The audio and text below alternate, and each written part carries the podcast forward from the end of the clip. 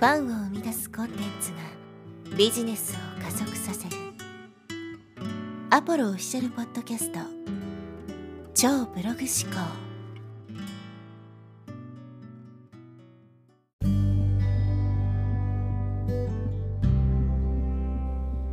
はい、えー、こんにちは、ポロです、え、今日はですね、強みはいらないという話をしていきます。マーケティングをする上においてですね、この強みというのはすごくま重要になってくるのはわかると思うんですけど、特にですね、その、えマーケティング用語で USP なんて言葉ありますよね。ユニークセリングプロポジション。まあ、日本語に訳すと独自の売りとかね、独自の強みっていうふうに言われることが多いと思うんですけど、かつてはですね、やっぱりこの独自の売りとか強みっていうのはすごく、ま武器になったわけですが、これからの時代はですね、この強みっていうところにフォーカスすると、ちょっとね、えー、難しくなってくるんじゃないかなと。ちょうどこのマーケティングもですね、もう新時代のマーケティングに移行しつつあるので、それに合わせてですね、自分の情報発信も変えていく必要があるということですね。で、まあ、一般的にですね、この強みっていうのはすごくいいものだとされて、まあ、いかにですね、この自分の強みを見つけるのかってことが大事かっていうのを、まあ、ビジネスの業界では言われるわけですけど、なぜ、え強みはいらないというふうになっていくかという話をですね、していきたいと思います。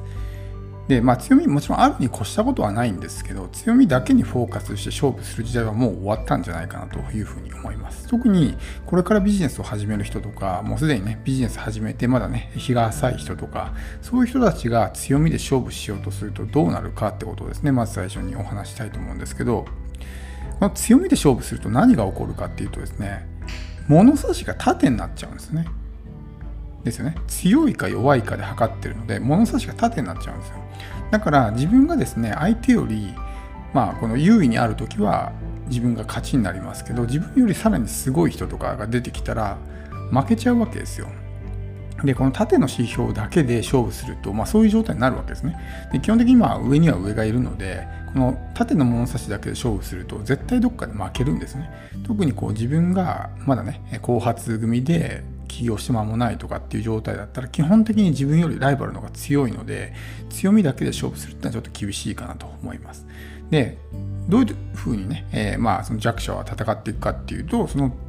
強みをずらすんですね。強みをずらして、えー、ライバルがいないようなところで自分の強みを発揮して戦うっていうふうになってたんですけどこれもですね徐々に難しくなりつつあるっていうのはこういう隙間がですねどんどんなくなってきてるんですよ。やっぱりその、えー、ビジネスを始める人が増えれば増えるほど隙間ってのはどんどん埋められていきますよね。そうすると、えー、自分が入った時にはもう誰かがその隙間を埋めてしまってると。そうなるとその人と自分が、ね、強さっていうところ、強みっていうところだけで勝負したら、まあ、勝てないですよね。うん、だから、この強みだけにフォーカスすると、今言ったみたいな、この上か下かっていう物差しだけで測られるようになってしまうので、基本的にこう、まあ、勝てないというか、どこかで必ず負けるタイミングが出てくるわけですね。じゃあどうするかっていうと、横の物差しに変えるんですね。その基準を。横の物差しっていうのは上も下もないわけですよ。どっちが好きとかどっちが嫌いとかってことですね。うんまあ、要するにファンになってもらうってことですよ。このファンになってもらうっていうのがこの新時代のマーケティング戦略でこれだったら弱者でも十分に戦っていくことができるわけです。で例えばな誰でもいいですけど自分がですね、まあ、懇意にしてる人イメージしてほしいんですけど、まあ、例えば美容師に室に行って毎回同じ美容師さんに切ってもらってたとしますよね。である日その美容師さんがですね実はこの美容室も辞めることになったんですというふうに言われたらですねあなたはその美容室に続けていくかってことですね言ったとしてもおそらく〇〇さんが良かったみたいな感じでね〇〇さんだから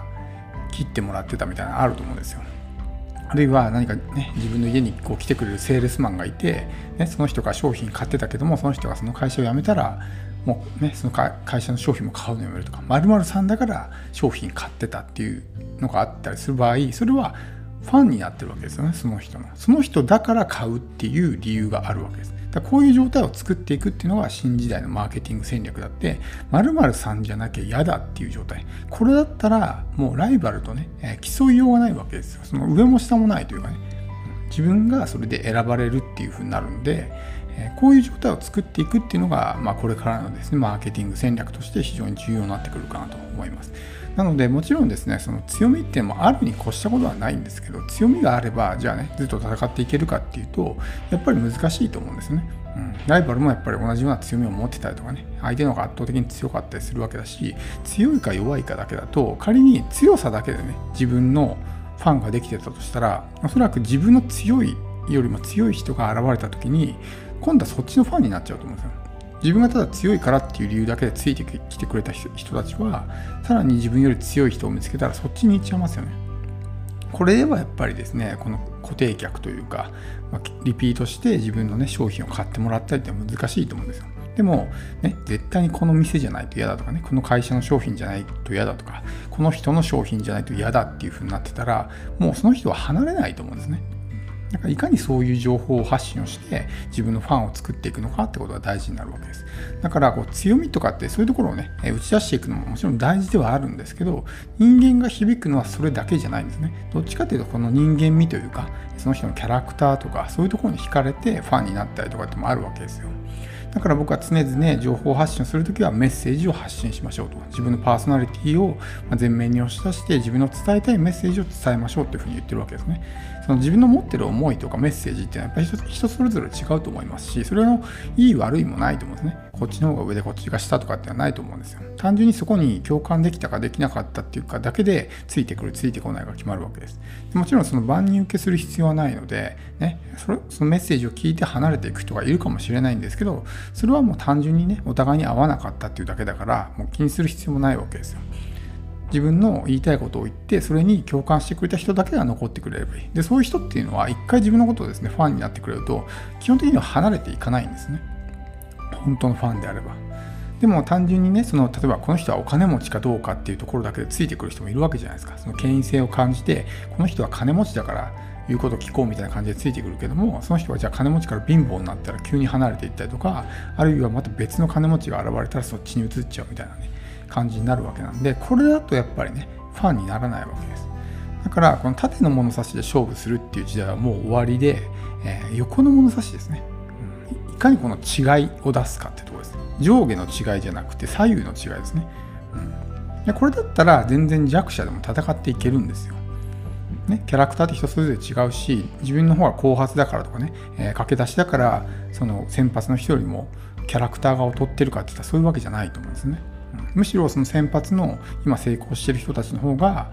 嫌われてるかもしれないですね。この人なんか嫌いとかっていうふうにね、もしくは苦手とかっていうふうに思われてる可能性もあるから、そういう点では全然戦えるわけですよ。だいかにそういう状態に持ち込んでいくのかっていうのがすごく重要になってきます。なので、できる限りこういうですね、自分を表現できるような媒体、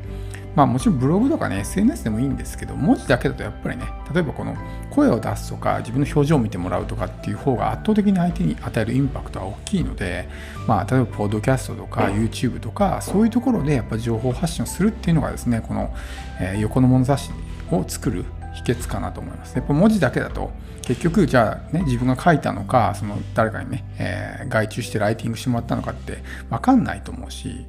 やっぱりね、えー、もちろんその自分が書けばある程度文章の癖とかも出るからそこでこうね好きになってもらったりってあるとは思うんですけどやっぱり影響力が弱いんですね文字媒体だけだとだからいかにこのね音声媒体とか動画媒体を駆使駆使して情報発信をするのかこうマルチに、え、情報発信をしていくのかっていうのがすごく大事だと思います特にまあこのポッドキャストなんかね、え、リスナーの人がもう習慣的に聞いてる媒体だから、これなんかも本当にファン化には最適だと思うんですね。YouTube とかだと、え、他の人の動画逃げられちゃいしますたりしますよね。例えば何か動画を見ていて、下におすすめ動画みたいなのバーって出てくるじゃないですか。そうすると他の、他に面白そうな動画があったらそっちに逃げられちゃいますよね。でも、ポッドキャストって一回一つのチャンネル選んだら連続再生されたりとかするから、基本的にはずっと聞いてくれたりとかするわけですよ。でかつそのポッドキャストを聞く人っていうのはルーティン化されてることが多いので例えば、えー、通勤中に聞くとかね、えー、料理中に聞くとかお風呂入ってる時に聞くとかっていうある程度ルーティンにされて聞聞かれてるんでこっちが毎日配信とかね定期配信さえしてれば基本的には継続的に聞いてもらえるわけですよ。そうするとファンができやすくなるんで、いかにこのね、まあ、音声媒体を駆使するかっていうのはすごく、ま、ポイントになってくるかなと思います。特に、ポッドキャストとかってね、やってる人が少ないんで、それこそ本当に強い差別化につながると思うので、差別化といっても強さっていう意味の差別化じゃないですよ。その違いっていうところの差別化につながってくると思うんで、ま、このポッドキャストをね、活用するのも、ま、新時代のマーケティングにおいてはすごく重要かなと思います。